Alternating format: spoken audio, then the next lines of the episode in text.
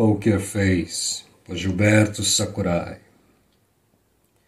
Por quanto tempo mais ela vai continuar aguentando? Eu vinha me fazendo essa pergunta há tempos.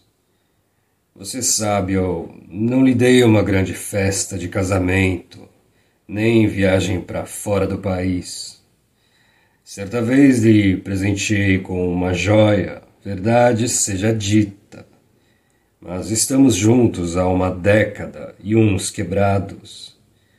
Sei que você vai falar de amor, isso é o que importa, etc. É verdade, e nunca faltou aqui em casa.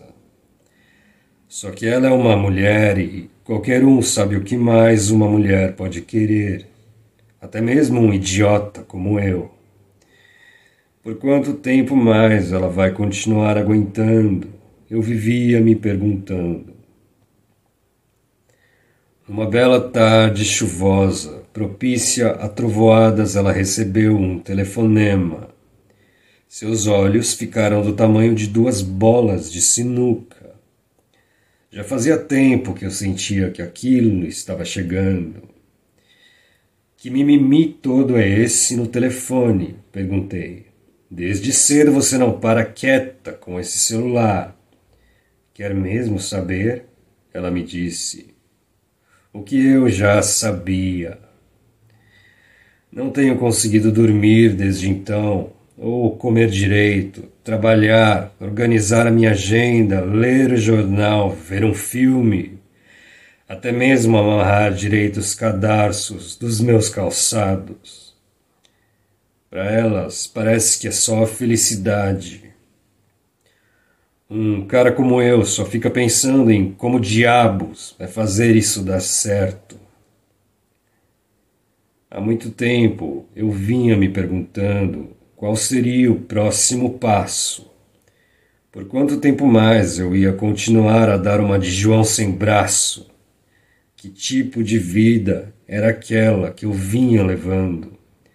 Quantos meses mais eu ia aguentar antes de Agora já não poder mais me dar ao luxo de perguntar. Agora ter que me manter são e saudável. Fazer dobrar essa porcaria de dinheiro. É uma espécie de alívio. É terror também. Sinto como se tivesse morrido um pouco.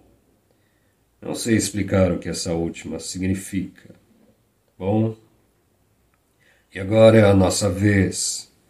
Nos trocaram de mesa, as apostas aumentaram e finalmente vamos jogar o jogo dentro do jogo. Nunca botei muita fé em mim mesmo, mas faz tempo que só jogo seguro e isso tem dado certo. Uma das vantagens de se jogar assim é que ninguém sabe direito quando você está blefando.